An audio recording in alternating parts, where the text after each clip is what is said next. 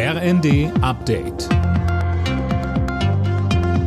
Stündlich neu. Auf den Punkt informiert. Ich bin Linda Bachmann. Guten Tag.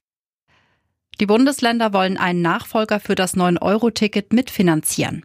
Allerdings gibt es derzeit noch viele offene Fragen, sagte die Chefin der Verkehrsministerkonferenz Schäfer dem RND. Etwa wie teuer das neue Ticket wird, ob es bundesweit gelten soll und welche Kosten die Länder übernehmen müssten. Die Grünen hatten gestern eine Kombi aus einem 29 Euro Regionalticket und einem Bundesticket für 49 Euro im Monat vorgeschlagen. Das müsse Bundesverkehrsminister Wissing prüfen, fordert Schäfer weiter. Vorsichtiges Aufatmen im Berliner Grunewald. Die meisten Flammen sind mittlerweile gelöscht, am Waldboden brennt es noch vereinzelt. Am Vormittag haben sich die Einsatzkräfte ein Bild von der aktuellen Lage gemacht und setzen jetzt alles daran, den Sprengplatz im Grunewald zu sichern. Dort war das Feuer vor zwei Tagen ausgebrochen.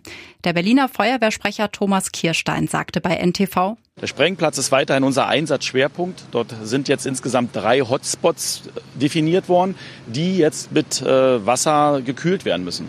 Das erfolgt aber alles mit einem Roboter. Es darf dort niemand gefährdet werden. Die Gefahr ist weiterhin gegeben.